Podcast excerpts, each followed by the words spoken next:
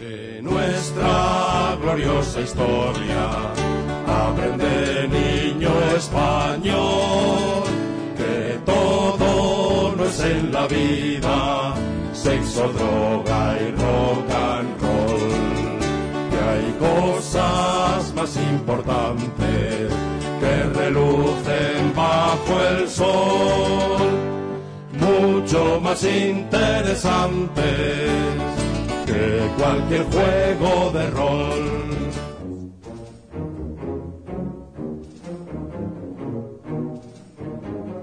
La trastienda de la memoria. La narración de los testimonios irrepetibles que a lo largo de los siglos forjaron nuestra peculiar idiosincrasia, constituyéndose en crisol de las mejores virtudes de la etnia hispana. Vidas ejemplares, heroicas, hechos notables, estampas inauditas de los hombres y mujeres célebres que supieron sufrir y morir para alumbrar nuestra raza con anhelos de grandeza. La trastienda de la memoria. Superhéroes, megasantos, guerreros fenomenales, reyes sabios y prudentes, mártires colosales, reclaros personajes honrados por la historia. Gloriosas epopeyas que asombraron al mundo para nuestra veneración y ejemplo de las generaciones venideras. La trastienda de la memoria. Las efemérides que toda persona culta necesita conocer, ofreciéndolas en forma adecuada para provecho y entretenimiento de los más pequeños. La más importante recopilación de documentos sonoros inéditos provenientes de los archivos secretos desclasificados. Próximamente, también en fascículos coleccionables y DVDs.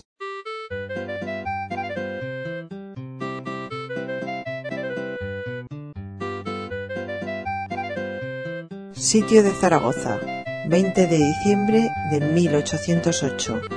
Agustina de Aragón da el petardazo.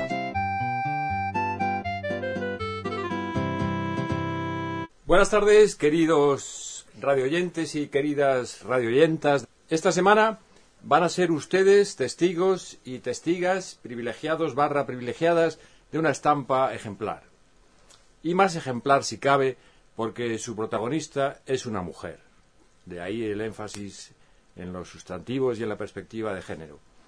Y ya saben ustedes lo difícil que es para una mujer abrirse camino y conseguir los mismos derechos que los hombres en esta sociedad y especialmente en aquella sociedad machista de principios del siglo XIX.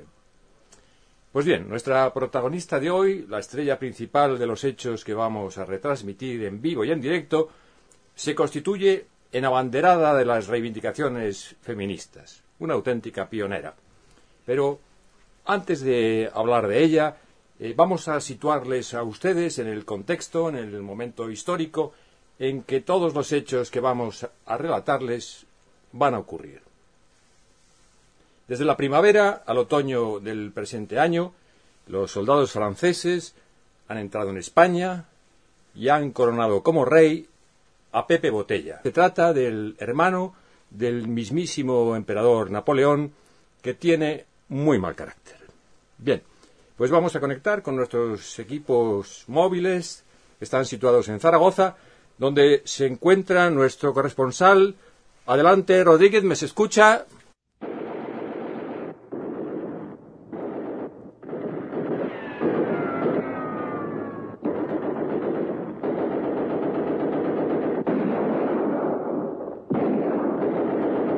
Te escucho, efectivamente, Juan Ignacio. Nos encontramos a orillas del Ebro, en la capital de Aragón, esa comunidad autónoma con capacidad de autogobierno y aroma a realidad nacional, la patria chica de San Lamberto, Goya y Buñuel. Como muy bien dices, las tropas gabachas han invadido España, merodean por todos lados, pero no contaban con el acendrado e indomable espíritu nacional de patriotismo del que está imbuido el pueblo más altivo de Europa que se ha levantado en armas contra Napoleón en todo el país. Así es, Rodríguez, dices muy bien. Todos nuestros radioyentes tuvieron la oportunidad histórica de ser testigos de lo que ocurrió en Madrid aquel inolvidable 2 de mayo y ante nuestros micrófonos estuvieron Daoiz y Velarde justo unos instantes antes de morir heroicamente. Bien, Rodríguez, ¿y cuál es la situación en estos momentos en esa gran capital, en Zaragoza? Pues mira, Juan Ignacio, el verano pasado los franceses pusieron sitio a la ciudad, comenzando una lucha tenaz y terrible. El general francés ha estado bombardeando con granadas de racimo, ha matado a mucha gente e instó a la rendición. Pero el general Palafós, con un par de huevos, le contestó así como lo oyes, guerra al arma blanca. Pero si te parece, vamos a requerir el testimonio de la protagonista de esta jornada. Una mujer, una mujer sencilla, una mujer del pueblo. Acérquese, por favor, señora. Eh, ¿Su nombre? Agustina, Agustina, ¿qué más? de Aragón. Agustina de Aragón. Me sobran los apellidos para alcanzar la fama. Eh, ¿cómo, cómo se viene desarrollando la defensa eh, de Zaragoza, doña Agustina? Pues mire, como usted puede suponer, dentro del mayor caos.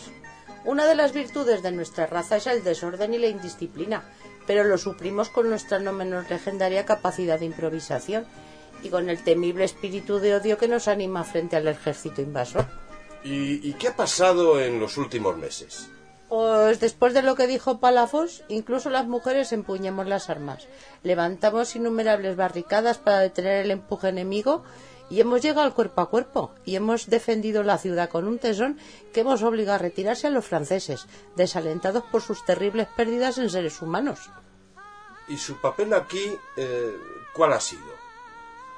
Bueno, yo al principio tuve un protagonismo relativo, era una más, ¿entienden lo que le quiero decir? Pero muerto mi prometido al pie de este cañón, no me pude contener, corrí a sustituirle y desde entonces que no he parado en la comisión ininterrumpida de hechos heroicos y memorables, que me han llevado a conseguir una merecida fama por propio derecho, ¿eh? Van ustedes a por todas, ¿no es así? Así es, en efecto. Hemos dicho a los gabachos que nos defenderemos hasta morir y pereceremos antes que rendirnos, asomando al mundo con nuestro valor. Eso me suena. Es decir, como en Numancia, que se inmolaron en las hogueras.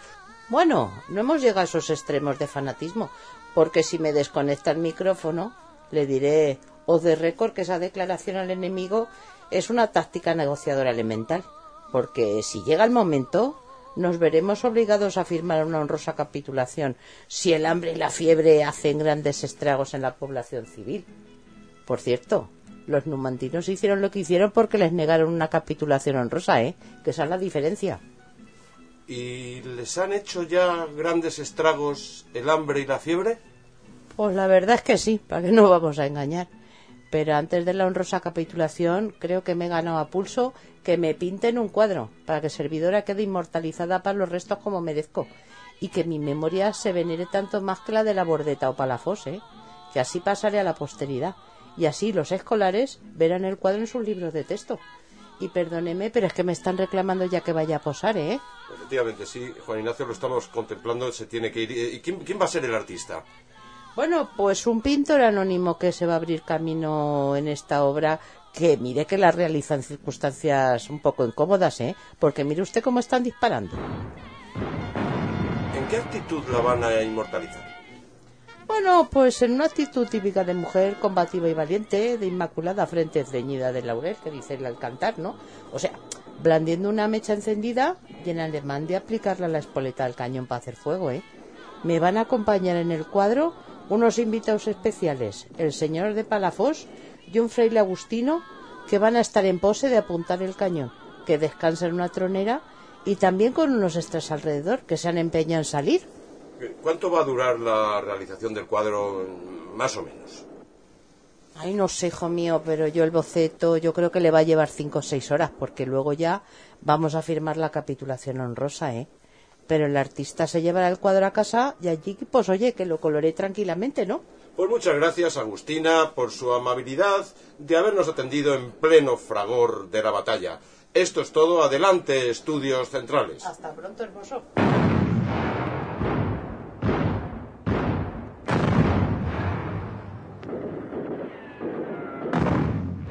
Superhéroes mega santos, guerreros fenomenales, reyes sabios y prudentes y mártires colosales. Déjate, niño, de historias, de batallas virtuales. Y aprende con libros las verdades primordiales de una historia en la que corre sangre fecunda raudales de una historia en la que corre sangre fecunda raudales